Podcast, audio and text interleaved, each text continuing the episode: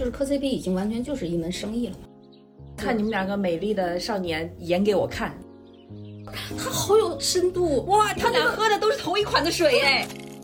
他们两个之间那种情感是我觉得很渴望、很渴望的东西，但是你得不到，然后我就从这种影视、这种艺术化的作品里面去得到的一些慰藉，就这种感情会淡的比磕一个人更快。记得组里头有一个姐妹的帖子，大概就是说看了这集，我真的准备好好活下去。他俩又不在一个剧里头，他俩为什么要？他俩为什么要一起拍？因为两个都长得很好看。台上的表演人格和下面的真实人格之间的这个界限，是你能不能分得清楚吗？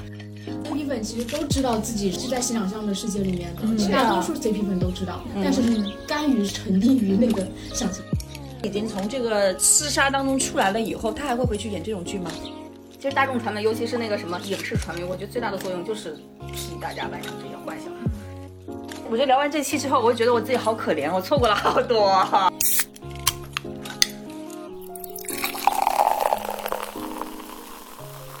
听众朋友们，大家好，欢迎收听这一期的早日退休，我是小可乐。今天和我们一起来做这期节目的还有我的两位搭档鹅老师和嘉乐。大家好，我是鹅鹅鹅老师。大家好。然后今天我们请到了一位嘉宾，也是今天主要来和我们分享磕 CP 心得的北燕老师。大家好。先给大家解释一下什么是 CP 吧。就是 CP 这个东西，它其实就是日本的那个二次元传过来的。然后同人圈的一个用语了，在原始的概念指的就是恋爱关系，但是后来呢，这个意义就越来越演化的越来越多了，大家就磕的范围越来越广的时候，它已经不仅是恋爱关系了，甚至可以是兄弟，可以是一些亲情的东西。可以是一些什么师长啊，各种的亲密关系，甚至可以这种对立的关系都可以。然后这些人或者是物是在同一部剧或者是同一个小说、同一个动漫、同一个游戏里面出现的。后来再演化到说他们之间没有任何关系，为大家 YY 想到了一起，甚至于说它已经不局限于是在虚拟世界了。我们现在其实磕 CP 的范围其实是二次元进入三次元，有时候你可能会磕到真人，磕到演员本身。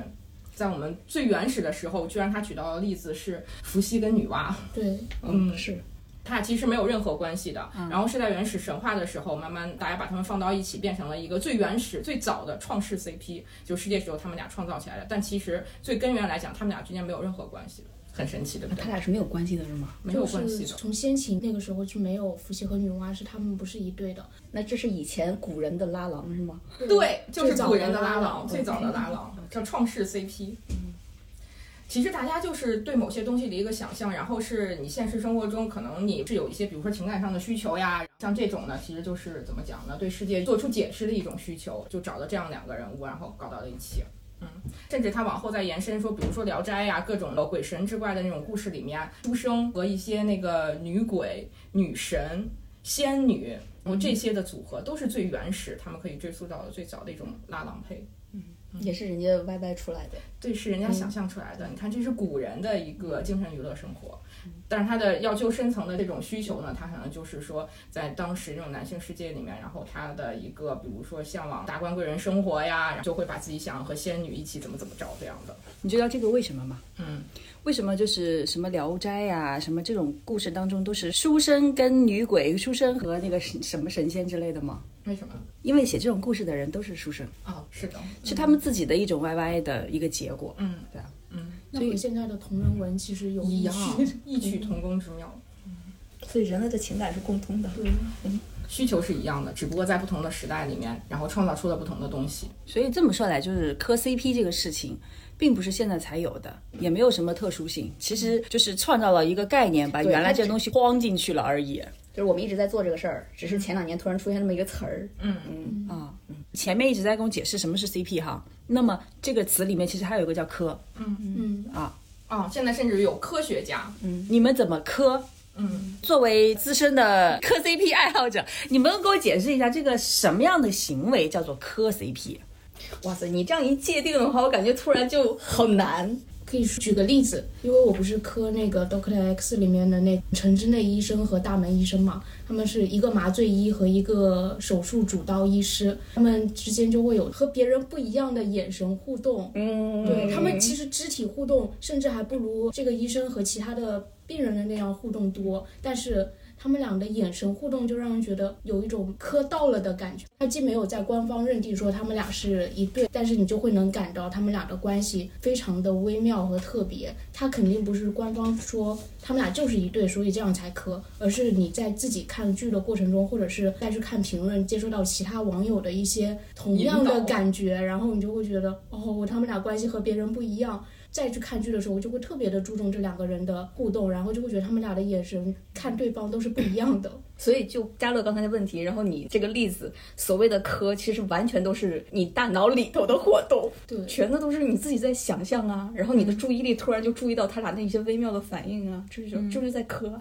你刚才举的那个例子，很多的电视剧、电影里面，比如说他们俩是工作搭档，搭档之间就会有一种默契啊。那有那种默契的时候，一个眼神你就能 get 到我的意思。那你要用这个来说的话，那所有的片子里面不都可以有 CP 可以磕吗？磕都可以磕，这还需要磕吗？需要啊。需要。其实发现他们和别人的不一样，比如说在手术结束之后，大家都会向主刀医生说辛苦了，然后那个主刀医生只有在这个麻醉医跟他说辛苦了的时候才会回他。听起来也是好细节糖，细就是这，但是这肯定就像你说，为什么流金岁月磕就磕不起来？嗯，就是因为太明面上的好了，那种好就会让人觉得他们俩就是好，就不会有那种发散没有磕的间空间是吗已？经不需要脑补了，没有什么精神活动了你就会觉。得那种感情就是有点很纯直白纯粹的两个人的关系特别好，友情友情就是定义为友情了，就不会往其他方面去歪弯。磕不起来。我今年磕的那个就是我的年度 CP 是《山河令》里头的，嗯，嗯老温跟阿旭嘛，温客行跟周子舒。对，那你要说怎么磕，我如果具体行动上就是。当时那个平台特别讨厌，就是一天只一集，然后每天下午六点更新那一集，哇塞，你就白天抓心挠肝的就在等六点，等到六点马上一上线了以后就啊开始看，那个时候正好又是要去接孩子放学的时候啊，你就觉得啊我要要为什么看他要去接他？为什么要去接他？为什么要跟他写作业？然后我还看不了，然后非得等到他全部安顿完了以后，自己在那个屋里打开这一集，就慢慢的品味。其实他整个故事线都蛮丰满的，但是我还是最想看他俩嘛。比如说一集四十多分钟，他俩能同框个十分钟、二十分钟就已经了不得了，然后就逮着那十分钟、二十分钟的抠那个糖。观看，看完了以后，晚上熬夜写小作文儿，我有无限的感慨，有无限的糖，就想抒发，你知道吗？写想分享给别人，就写影评，然后发豆瓣儿。嘉乐已经开始不能理解这种行为，真的，我也觉得我可能从十八岁、二十岁之后就没有这么勤奋的每天写哦。每天写，你太厉害了。对，你看这个，他剧播了一个月，那大概就是这一个月的状态，可能写篇论文吧，书不知道呢。嗯，但是真的有。就一万多字，再加上其他的周边，然后剧播完了，你以为就没了吗？No，还有直播呀，其他的采访会有啊，各种。然后他们还有演唱会呀，断断续续，断断续续，就这个状态，我觉得都应该是加了刚才说的磕的状态，就是很上头。嗯就是你在这个过程当中，你觉得你的最大的满足点是来源于什么呢？感觉好幸福呀！对啊，就是你看着他们甜蜜，我也好甜蜜啊。嗯，那么这个过程是要在，比如说在看下一部剧磕到下一个 CP 的时候，你会忘掉前面那个吗？其实分情况，你比如说这个已经是年初的事儿了，对吧？然后当然慢慢也会淡化。嗯但是我昨天就想再去划拉划拉看一些名场面嘛，我竟然又看了小半夜，这个是你们需要赔给我的这个熬夜损失费。真的就是我虽然淡忘了，但是我但看起来我又开始可以进去，那就说明他真的印象很深刻，以及他真的印象很深刻。从年初到年尾中间的那些 CP 全部都没有超越这个。呃，对，排名不分前后，对，就是你在再看一遍的时候，你明明知道下一步他要做什么了，但是你还是在没有任何快进的情况下把它看下去吗？不是，当然我只是看他俩的那个 cut 嘛，就他们俩的部分，就是之前最能打动我的部分，我甚至都知道在第几集，在第几分钟，就可以准确再去找一遍，再去看一遍嘛。啊，然后我昨天就可以又看到了一两点，就是你很难描述这种化学反应，它就是刺激你，然后让你觉得我只要看到那一块，就像但是你比如说你看到第三次、看到第四次的时候，感觉还是一样的吗？其实你每次的感觉肯定不一样，但是你会始终记得你最初给你的那种冲击。对对你肯定反复观看过程中，就是那个给自己的那种幸福感，其实是有在下降的。嗯嗯，但是你脑子里面原始记忆那种感觉，然后会让你觉得说，我只要看到这个，感觉就是有点像心理暗示了，就是我看但是到那你比如说你在看这块，块的话，你会自我代入吗？有的时候我是会代入的嘛，那有的你比如说我看男男我不要代入，其实这两个都是我的男朋友，对吧？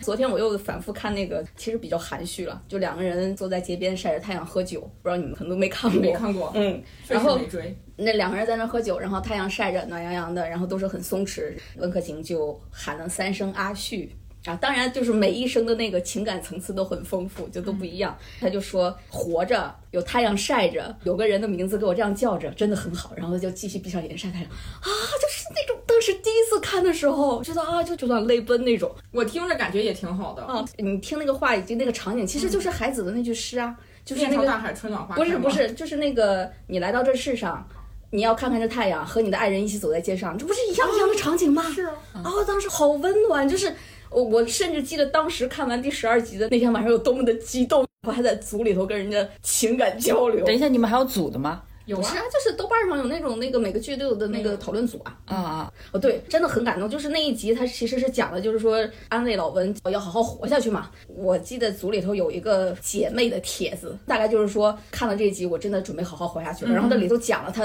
我不知道我不知道是抑郁还是什么，她绝对是遇到了很大的坎儿。当然，如果我们说他不是编的啊，看了周子舒对温客行说的那一段话，也不叫豁然开朗吧，就是觉得人生还是有值得留恋的、很温暖的力量。然后我就觉得说，他说姐妹们好好活着，因为剧里头最有名的一句台词就是“你身上有光，我抓来看看”，就每个人世界都需要一束光嘛。帖子里就说，我感觉我找到了生命的一束光。当然不一定这个光能抓到多久，但起码现在让我可能收回那个我很绝望的那只迈出的脚，我可能又回到这个生活里来，就真的很感动啊！就看的就是觉得很共情啊，看的是别人的别人的故，事，嗯。想的是想的是自己的情感。很多这样的例子，就是大家在追完这些之后，其实产生很多对自己的正面的影响的。嗯，也就是说，我看一个剧的时候，剧里面的两个人，我去追他们两个，我去喜欢他们两个，我觉得没有任何的问题。但是现在不是有很多就是离开了剧以后还追到现实当中，我就非要这个演员跟这个演员。当然，这里面我相信肯定还有经纪公司，不知道是不是暗搓搓的引导也好，还是还是现在就是明晃晃的引导了。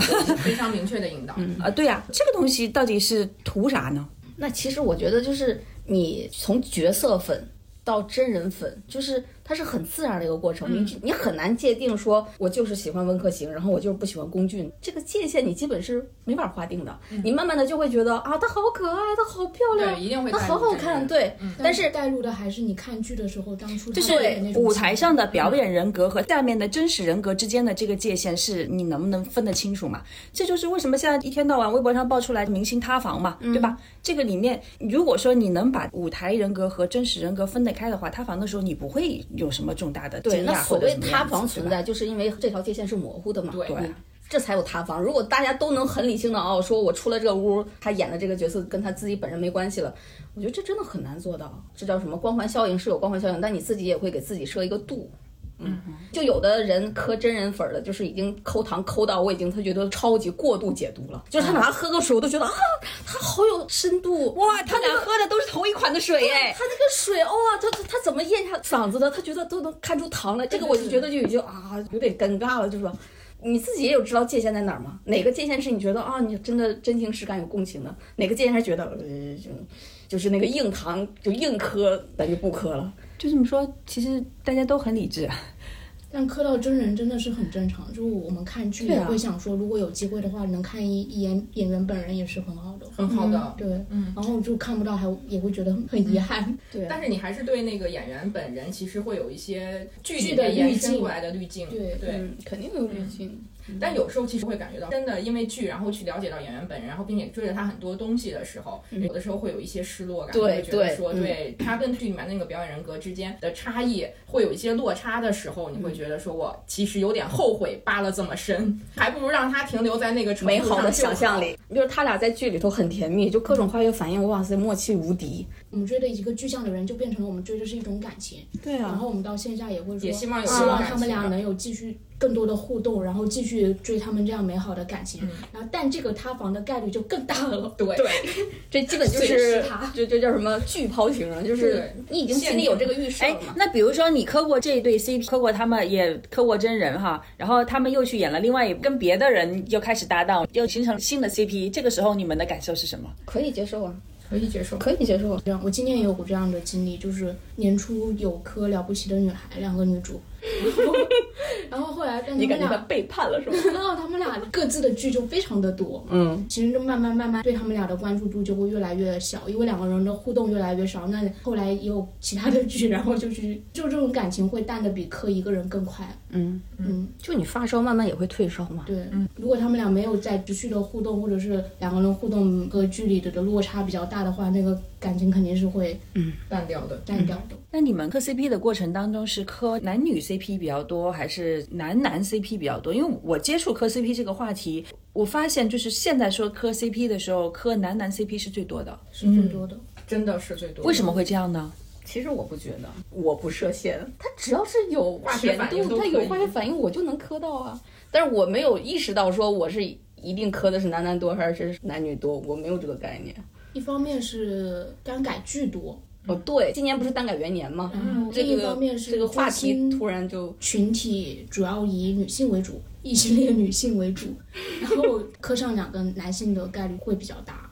嗯嗯，就是我弹幕偶尔会看一下，我发现这全部是在磕男男。就是你看的是什么剧？先告诉我们各种剧，啊，我是觉得就是会发弹幕的，可能就是年轻人为主嘛。嗯，我不知道是因为他们真情的流露，还是说这个叫网络习惯了，网络习惯是这样子。但是男女 CP 在那里讨论他们俩关系什么怎么样，没有人讨论啊。那可能就是男女主对啊角真的没有没有 什么什反应，可以讲对，那就是说明他俩可能真的就是就是不太搭。都有人磕，但是从数据显示来看。就是磕 CP 这个群体里面是磕男男是最多的，这个也和就是流行文化有一定的关系，因为跟他渊源有关系啊。渊源也有关系。对啊，你其实从那儿来的，对，就从那个耽美文化，最源头的就是那帮人。就是耽美文化嘛，就是也是从日本来的。以前的漫画都是以男性漫画家为主，然后二十世纪七十年代的时候就有一批女性漫画家，嗯，他们最开始的画的就美少年漫画，美少年漫画，然后、美少年之恋的那对种，对对对对，然后那个时候其实就有刻意的把两个男性的关系描写的比较唯美一些。它其实那个故事情节会相对于特别的单一，都是一开始两个人认识了，然后中间有一些波折，最后可能大部分来讲都是以这种悲剧来收尾。故事情节非常的单调，但是就是中间有大量的两个人之间的一些各种的描写，就是很纯爱的那种感觉。所以像耽美嘛，耽美它其实在日本的时候，最早它不是来指这个东西，它其实是日本这种近代文学时候它的一个流派，浪漫主义这种文学的一个流派。慢慢的，因为它所描述的这种感觉和少年爱的那种漫画的那个感觉非常像，所以这个词就被用来讲这一部分的东西了。耽美的耽就是大家说讲很沉溺的那种感觉，对美好的一种沉溺，所以叫耽美嘛。是美好还是美色？嗯，都美色就很美好。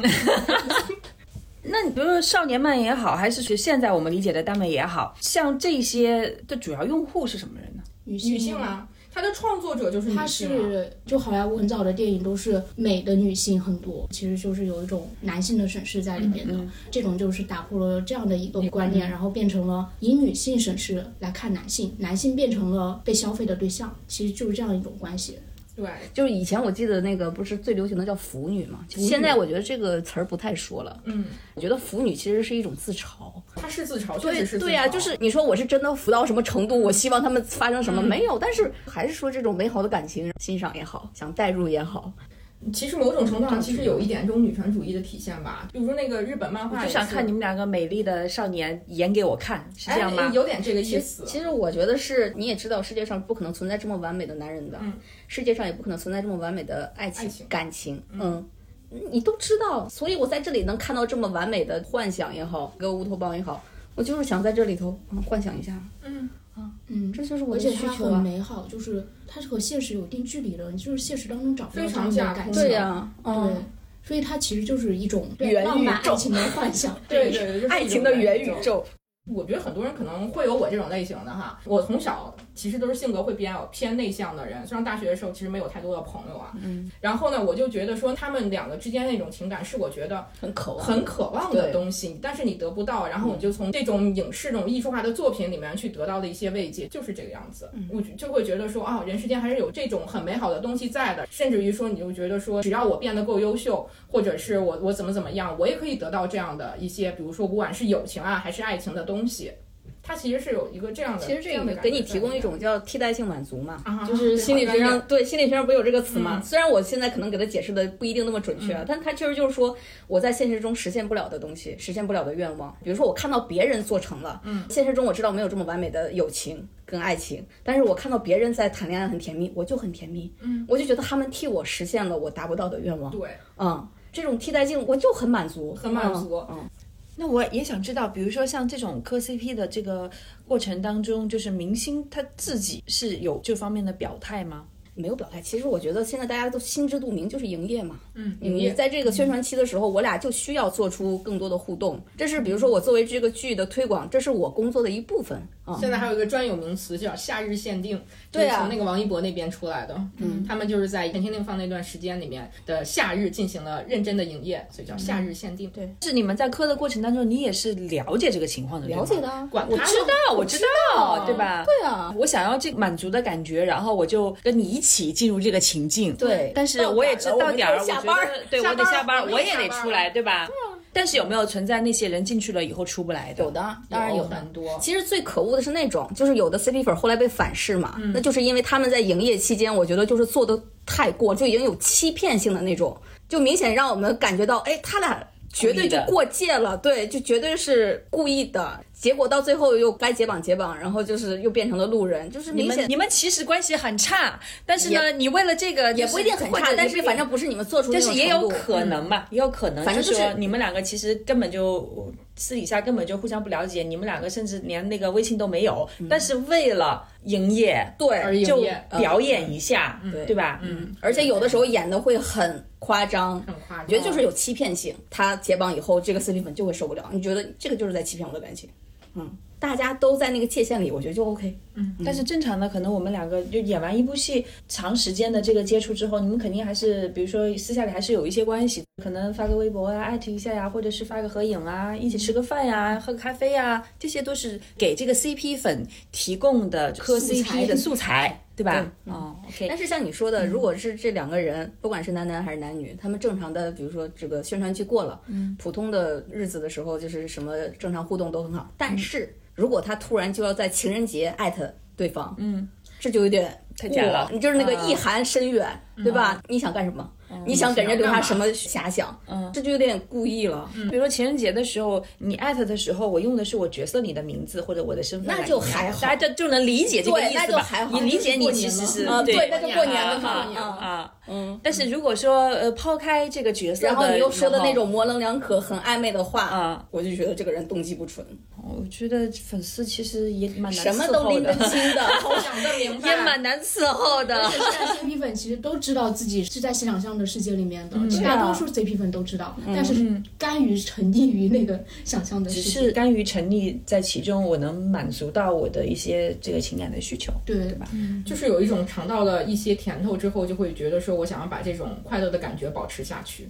所以会有很多以前看那种少年漫的人会接受不了现在的这种方式，就觉得现在的方式太粗暴了，对，有点利益化了。嗯我相信哈，这这个哪个男生一定是第一条件一定是美，对吧？美少年，然后他可能是不是就是弱化他的性别？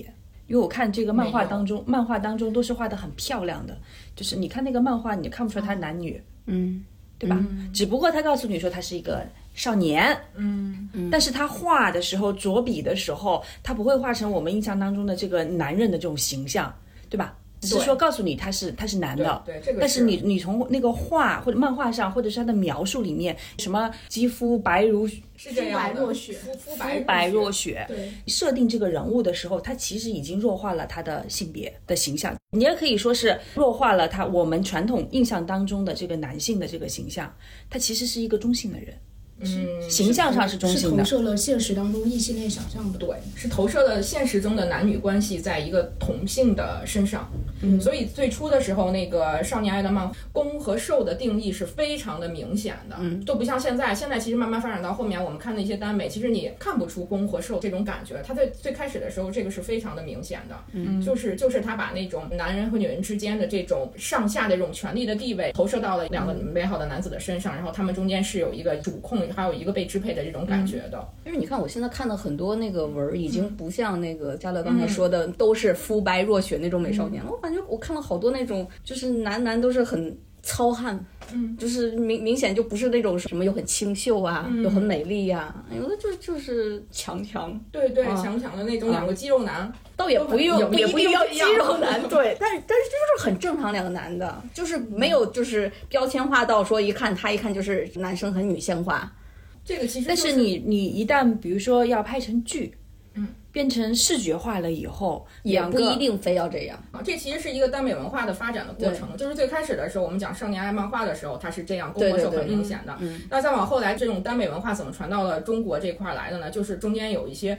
日韩流行明星的影响。嗯，那会儿很流行的一些词，我们小时候花美男。嗯嗯，美少年呀、花美男这种感觉的。然后我们当时候看很多，其实是受到那个娱乐公司的，比如说那个韩国的 SM，然后它有那个 Super Junior 十三人、东方神起十八个人进行了各种的排列组合，然后衍生了一大堆的王道。我昨天晚上认真的回忆了一下啊，我其实有在追过的，比如说庚彻、嗯，韩庚和金希澈，还有大家追的最有名的豆花，嗯，还有很多呀、贺海呀、易旭，后面这个非常小众的，再往后崔始源和金希范，当然后来金希范带 Super Junior 带了很短的一段时间，他就退出了嘛，但是也有一段时间有人在追他们，然后甚至于像日本吉尼斯事务所有认真在追过，就是卡顿的那个赤西仁和龟梨和也，哇塞，对，不分国界，不分国界，就是他们当时的这种明星，他出来的这种感觉里面有一部分人就是走花美男路线的，比如说金希澈。金希澈在最早的时候，他有很多那种装扮或者是衣服的一些穿着，然后他表演的一些节目和歌曲都是很走女性路线的，甚至于他反串过，他就是反串跳那个少女时代的舞对对这种的，他有很多这种。这个其实有一方面是他们当时这种韩国和日本的娱乐公司，因为吃到了这些偶像明星的甜头之后，他会对这些偶像明星有规定说，比如说三十岁之前你不能谈恋爱。嗯，所以这些人其实他是没有任何绯闻，你吃不到他和任何女生之间的一些瓜，然后你就只能在这这些 组合内部消化内部消化，因为他们又确实有很多这种上各种的综艺节目，各种的互动，还十三个人住在一起，是呀，就是要认真天然的给你制造了这么一个场景。然后呢，娱乐公司就发现你们很爱看这些，好吧，我来给你搞各种。所以从那个时候的，它是有这个很明显的攻或者受的这个概念的。这段时间是，所以为什么叫王道呢？就是有一些这种权力制衡关系在里面吧。再往后呢，其实这个概念就跟 CP 一样，慢慢都泛化了。大家其实并不在乎说一定要有一个是攻方，有一个是受方这样的一一种一种制衡关系在里面了。就是两个人甚至是平等的，对，没有什么特别强的这种性别概念的。在我看来就很简单呀。那你这个少年团对吧？嗯，我会很简单的理解成说，哦，那他可能一个团队里面有七八个人也好，十来个人也好，那可能这个跟这个他们两个关系好，好朋友，对呀、好朋友就好了我们。也是这样理解的我们。追对就是好朋友啊。对我们好朋友啊，韩庚跟金希澈就是好朋友啊。韩庚一个刚刚一进来连韩语都不咋会说的人，每天都在被金希澈保护着，对呀、很好，特别好。那有什么可磕的呢？啊，这个感情你不觉得很好好吗？？你不要把它上升到定义为是什么什么情，但它就是一种感情啊。这种感情你不觉得很好吗？嗯，呃，就挺好的呀，朋友之间的感情就挺好的呀。对那有什么好磕的呢？反过来说，就是你的生活太幸福了，嗯，对，就是我们你不需要来这种情感来给你补充。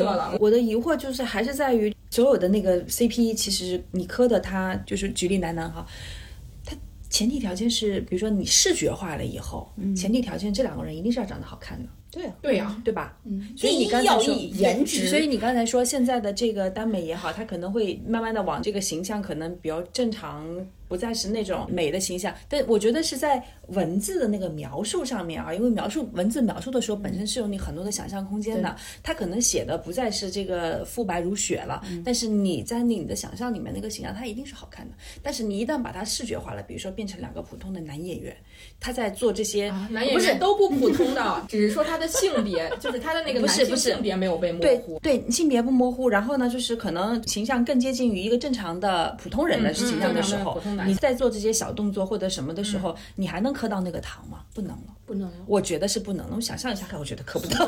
不是刚才我们说的所谓的不像以前那么符号化，就是男的就是弱不禁风，然后就是说话嗲嗲的。呃，我们只是说现在已经不那样了，不走不走花美男风，不走花不走花美男男风但是它一定是是美的美的这个坚决站在美的一边。那我明白了，就是他一定一定还是有有这么一个先决条件在那里的。你再看，就是说他一定是视觉化以后给你的那种是美好的美色的享受。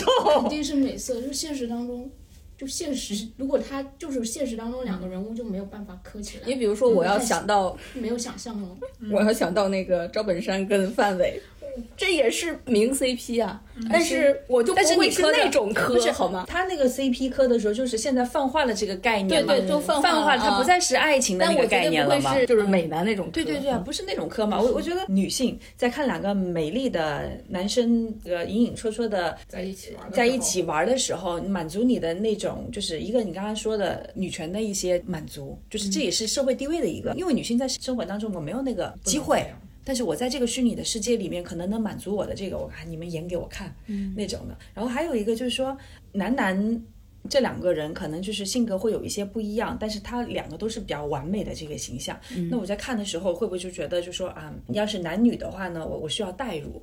对吧？磕男女的时候，是不是会有一定的代入才能进那个情情境？但男男的时候，我不需要代入，我觉得你们俩都是我的，是不是能满足那种？是有有一定是吧有嗯，嗯，对，但他又是那种改了嘛，嗯改了之后就是这种情感是很含蓄的。其实说实话，哎它是很含蓄的情感，那你的想象空间就很大。嗯，啊，然后对，只要是美的，我就可以想象。所以今年那个古偶。古装偶像剧里头，男主被吐槽，嗯，就是今年已经列出了大了吧，就是一个比一个丑。为什么会被吐槽？就是因为我代入不进去啊。其实那都是男女哈，那个小甜剧、甜宠剧，你把甜宠剧看成一种产品的话，它的产品的实现的一个功能，或者说它要提供的一个服务，就是我需要让用户能有代入感，能有一种沉浸式体验。那好家伙，我作为一个用户，我去用这个产品了，你给我这么一个颜值的人，我怎么代入？欺骗性嘛，对吧？嗯然后然后就我无法代入，这就是我肯定会吐槽，嗯，对，就是它的功能缺失。哎，你们对这种比如磕 CP，对于剧情有这个要求吗？像现在很多小甜剧会发现，在职业上其实会有一些偏向吗，比如说心理师，嗯，很多了现在，还有游戏的竞技选手也特别多，是一种大家现在渴望去嗯成为男女朋友关系这样一种职业的遐想，这些都是那种大家想象中觉得很酷，像心理师大家可能觉得这个人肯定懂我，嗯，都是一种有会有这样一种满足感在里面的，那我觉得对心理师的这个误解太深了。是对，但是你会觉得心理咨询师他起码愿意倾听你，嗯，他的共情能力是有一定的。对，就像前几年我们就是都是幻想是总裁嘛，对，啊、但我们现在这几年真的是总裁的已经觉得啊好土，嗯，总裁已经不行了。对，所以就开始有这种竞技选手，对对竞技选手。什么滑雪、滑冰选手、运动员啊运啊运动员啊，就是这种小甜剧里面去跟 CP，我首先我根本就进入不了这个你觉得剧情剧情啊？我觉得是这样。如果这两个人，首先颜值是第一位的啊，没有颜值我这个剧就不会打开了。所以他选角是很重要的，对不对？对，这是第一步的嘛。然后第二步，然后这两个人之间的互动跟反应，嗯，就是肯定是有演技的。然后他们俩这个让你觉得，哎，他们起码在剧中真的真情实感那种。如果是这两个条件满足，然后剧情比较浮夸、比较水、比较屎，我是能忍着看下去的。嗯，但是。如果只有脸，这两只就跟那个完全没有化学反应一样，就两个美妆子往那一杵，剧情又给我胡扯，哇塞！但你看，就之前那个《传闻中陈芊芊》这样的剧，嗯还有还有那个把赵露思捧起来的那个对，这些都是无厘头的剧。嗯其实大家就是你要不就是架空的这种这种什么这种剧，我觉得无所谓的，因为你完全是在一个新的。不是他所谓的架空，但是他里头的你能看出来，他的编剧不是糊弄你的，就是他是有自己的逻辑和逻辑跟想法，他想表达一个什么东。那你看那个叫什么《巴比伦恋人》，那更扯。那个大概讲的就是我在年少写小酸文的时候，我笔下写的那个王子叫慕容杰伦。大家听一下这个名字，然后他当年杰伦。在我工作以后，嗯，突然那个王子活了，他来到我的现实世界，这不扯到哪儿去了？但是你能感觉到它里头想想讲的，不管是女性成长啊，还是你对这种感情的处理啊，你觉得他想的是很细的，以及他这个是很合理的，你觉得啊，他这个做的好棒。我觉得并不是在架空不架空，的确就是你能看出他那个那细节是不是在意？呃细节在这个逻不在意辑是不是他自己能圆自圆其说？自圆其说，以及它里头的情感是不是真挚的？嗯，就是你能就你看韩剧里面什么鬼怪啊什么的，对呀、我都是啊，我都好可以带带入进去但但是你没有觉得他是在胡说八道，因为他很多事情最最终他自己要圆回来的。对。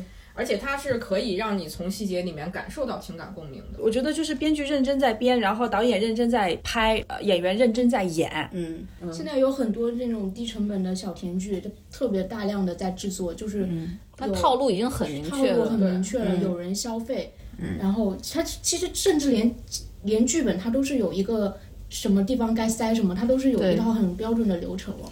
那但是比如说你呃优秀的演员哈，我可能是靠这种小甜剧或者是这种磕 CP 的这种单改剧啊或者什么的演出来的，但是他比如说演两部火了以后，他还会回去演这种剧吗？他就去上综艺节目了。不是，其实我觉得就是呃，有的是你觉得很扯的角嗯色，但是我还是用心去演，然后观众也是能感觉到的。你在一帮扎到五毛特效都不到就三毛的那种布景里头，嗯但是你会很认真的演，然后你传达的眼神也好，感情也好都很到位，我们也能感觉到你这个就是你演技你很好。就是一个好演员，好演员啊但是他火，或者是他已经从这个厮杀当中出来了以后，他还会回去演这种剧吗？那就个人选择了呀。演这样的剧，谁赵露思，赵露思他就演小甜剧出出来的对所以演员其实心里面也很明白的，对吧？嗯，嗯，所以这些单改剧其实一开始的时候在选角的时候选的大部分都是新人。